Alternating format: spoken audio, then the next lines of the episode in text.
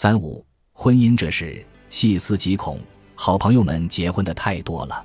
我很淡定，但是我妈不淡定，她的朋友们也都逐渐当奶奶了。于是乎，我总能听到这样一句温馨的问候：什么时候结婚？我要抱孙子。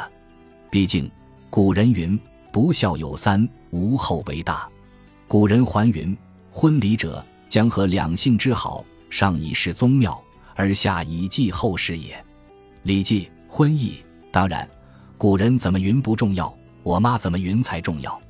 每当这时候，我就羡慕西方人，比如古希腊哲学家泰勒斯。年轻时候他妈催婚，他说还没有到那个时候。泰勒斯快老了。他妈逼婚，他回答：“已经不是那个时候了。”完美。毕竟我不如泰勒斯那么洒脱，也不能接受我的婚姻只服务于繁殖。于是乎，我决定寻找一个足够科学的理由，让我信任婚姻劲儿，追求婚姻。首先，我寄希望于契约精神。扎什丁尼在《法学总论》中写道。契约是由于双方意思表示一致而产生相互间法律关系的一种约定。婚姻一出生就有着契约的基因，本与爱情无关，只负责财富和生养。我国《民法通则》第八十五条规定，合同是当事人之间设立、变更、终止民事权利义务关系的协议。仔细想想，婚姻是不是就是个合同？双方在平等自由的基础上。建立一个家庭经济体，同时对有关家庭抚养、财产管理、照看自由的部分达成一致的协议。原本是买卖，但是买卖渐渐不纯了。人类把感情掺和进婚姻以后，这事就复杂了。婚姻意义不再仅是一个有关财产权利和抚养义务的契约，还意味着一个相爱共同体，包括亲密、感情支持和忠实等要素。而感情这事。契约不足约束，法律不能保障，大量曾经以感情为基础的婚姻最终感情破裂。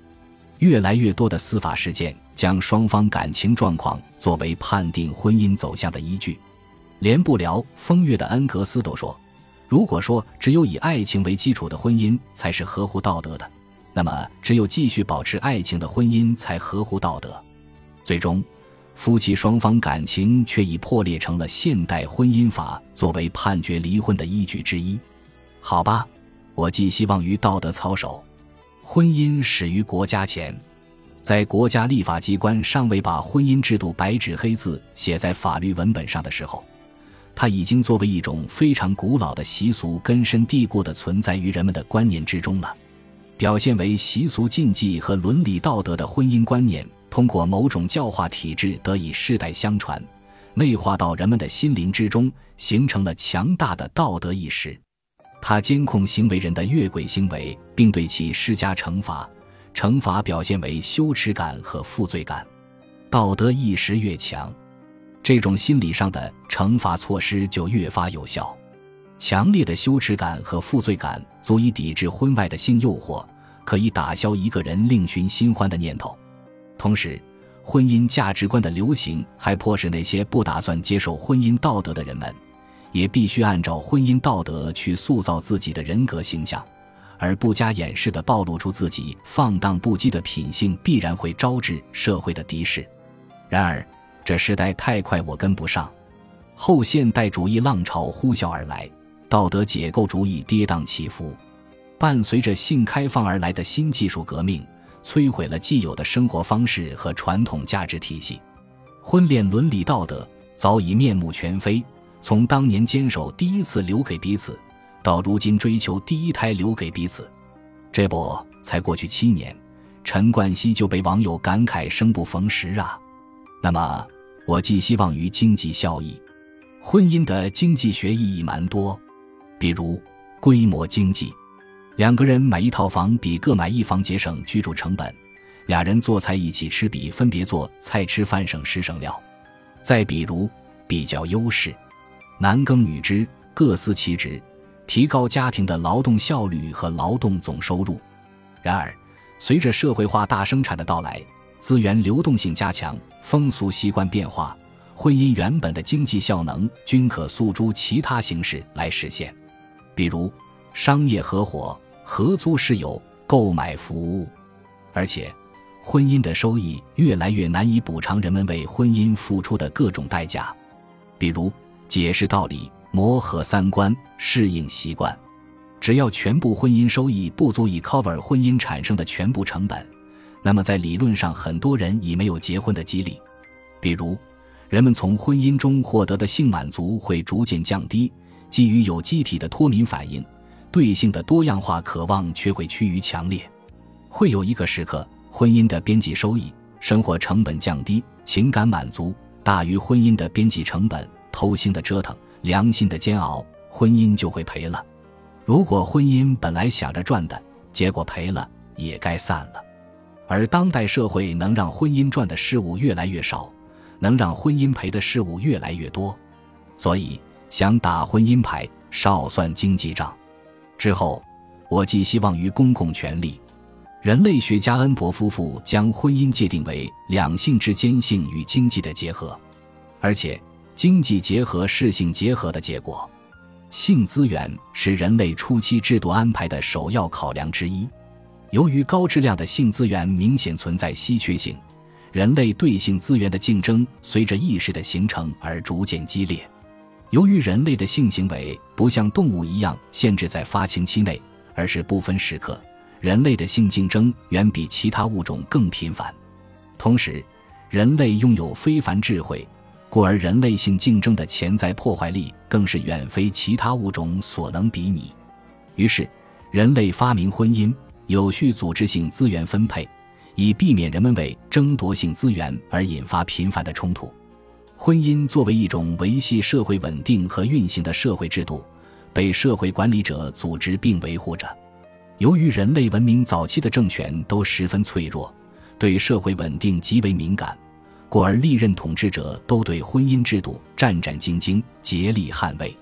而随着人文理念的发展、科技革命的推动、社会制度的进步，女性早已不是男性的私有性资源，社会的组织效能和稳定系统也越来越好。婚姻稳定与否已不再对社会的稳定起到举足轻重的作用，公共权力对婚姻的维护愈发缺乏激励。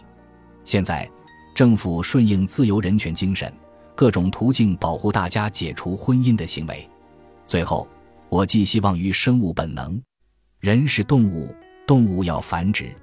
科学家告诉我们，一个男子每天能产生一亿个精子，他的一生大约能产生一万亿个精子，而且每一次使女子受孕的活动不过几分钟而已。一个男人一生可以和不知多少个女人生不知多少个子女。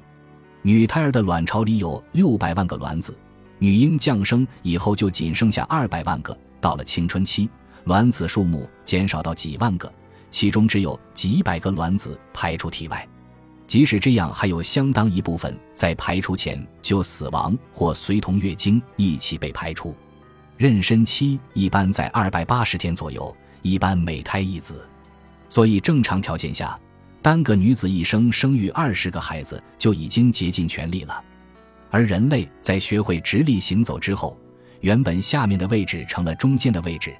女性在妊娠期间则承受着极大的风险，加之女性的生理特征导致其在蛮荒时代的抗自然风险能力弱，女性则尽可能的依附于能够给她一生稳定生活的男人，而他们依赖的男人。则在尽可能的寻找更多的异性播散基因，并且不断与其他男性尽可能的争取更多的机会扩散自己的基因。最终，男人的天性是花心，女人的天性是不安。男人常问我到底爱谁，女人常问你爱不爱我。法学、经济学、伦理学、社会学、生物学都把我摧残了。于是乎，我想换换脑子。看看哲学家怎么说，结果一翻书发现，婚姻就是两性之间的一种长期、固定且排他的性交易。康德以及只有哲学家的婚姻才可能幸福，而真正的哲学家是不需要结婚的。叔本华。于是我想静静，婚姻这事细思恐极。就在我静了一个月之后，我采访了好多曾经重度恐婚的已婚小伙伴。最终，我有了个意外发现。首先，坦白说，理性分析下，婚姻对很多具备独立把人生打理的十分精彩的能力的人来说，真没有什么意义，已无甚科学依据了。他们确实没有必要结婚，花心不缺钱，花钱不缺心，做人不缺爱，做爱不缺人。但是，他们中的很多人最终都找到了一个爱人，因为某种莫名的冲动，让他们一头扎进婚姻殿堂，经营婚姻，建设家庭，享受着之前不曾预期的幸福。年夜饭的热闹，抢电视的乐趣，病床前照料的感动，宝宝一天天长大的成就感。现在每天刷爆我朋友圈的，都是那些当年恐婚恐育的奇葩们秀爱人晒宝宝，最终他们在本无意义的婚姻中经营出了意义。很多曾经恐婚现已结婚的朋友告诉我，不结婚可能确实没什么，但是结了婚可能就会有什么。某一瞬间，某个人会推翻我们的全部逻辑。黑格尔说，婚姻是具有法的意义的伦理性的爱。梁静茹唱：“爱让一切变得有意义。”婚姻的意义虽未必明于开头，却必然见于结尾。《大话西游》里，观音菩萨告诉至尊宝：“你之所以还没有成为孙悟空，是因为你还没有碰到那个给你三颗痣的人。我们之所以还在惶恐婚姻，可能就是因为我们在等那个莫名其妙的人出现，莫名其妙相爱，莫名其妙感性，莫名其妙结婚。”所以，我们不走到年龄就该结婚的老路，也不走找一个人凑合结婚的邪路，直到那个给我们三颗痣的人出现，一起鼓起勇气走入婚姻，将本无意义的婚姻经营出意义。